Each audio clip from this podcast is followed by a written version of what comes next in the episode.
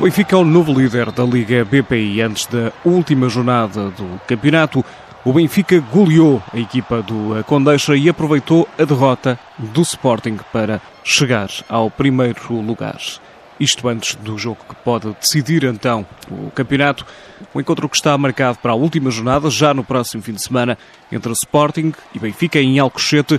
Mas agora a vantagem é das Águias. Dois pontos de vantagem consegue então nesta penúltima jornada. Comecemos por Braga e pelo estádio 1 de Maio com a derrota do Sporting, primeira nesta fase final do campeonato.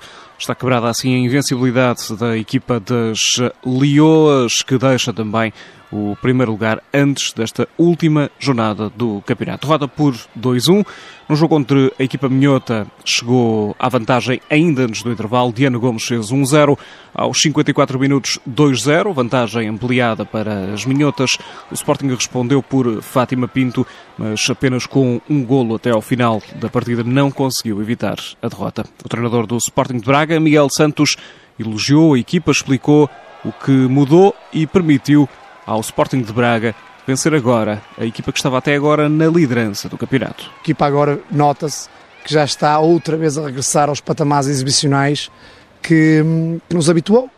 Hoje era uma questão de brilho e de honra, infelizmente só, porque nas contas do título nós infelizmente já não entramos, eh, mas tínhamos esta questão de brilho e de honra, até porque esta época é o último jogo aqui em casa e queríamos fechar aqui no estádio 1 de Maio e presentear os sócios com uma boa exibição. Um Braga com aposta na formação, lembra ainda Miguel Santos, equipa que chega ao terceiro lugar da tabela antes da última jornada, mas já está afastada da corrida pelo título. Já o Sporting deixa este jogo então com um segundo lugar, Dois pontos de desvantagem para o Benfica. Quer isto dizer que ao Benfica basta um empate em Alcochete ou uma vitória para conquistar o primeiro título de campeões nacionais. Já o Sporting precisa de vencer o Benfica para conquistar o campeonato. No Seixal, no outro jogo deste domingo, o Benfica cumpriu e goleou o Condeixa 7-0. Cloela Casa, André Faria e Atriz Cameirão, Marta Sintra marcaram os golos. Vinda do banco, Francisca Nazaré, em pouco mais de meia hora, fez um hat-trick, três golos nesta partida. O treinador adjunto do Benfica, Marco Souza, elogia a prestação da formação encarnada. É o culminar do, de uma semana de trabalho intenso, de trabalho árduo, que nos permite depois encarar os jogos com, com vários recursos. Em declarações ao canal do clube também, Andrea Faria fala de um objetivo cumprido. Obviamente que, que fico feliz por ter contribuído com um gol, mas o mais importante foi a vitória e o bom jogo que a equipa fez. As nossas dinâmicas notam-se que estão muito bem trabalhadas e, e isso é o mais importante. O Benfica a golear por 7-0 e a assumir a liderança do campeonato em Albergaria Velha. Empate entre a equipa da casa, o clube de Albergaria e o Famalicão.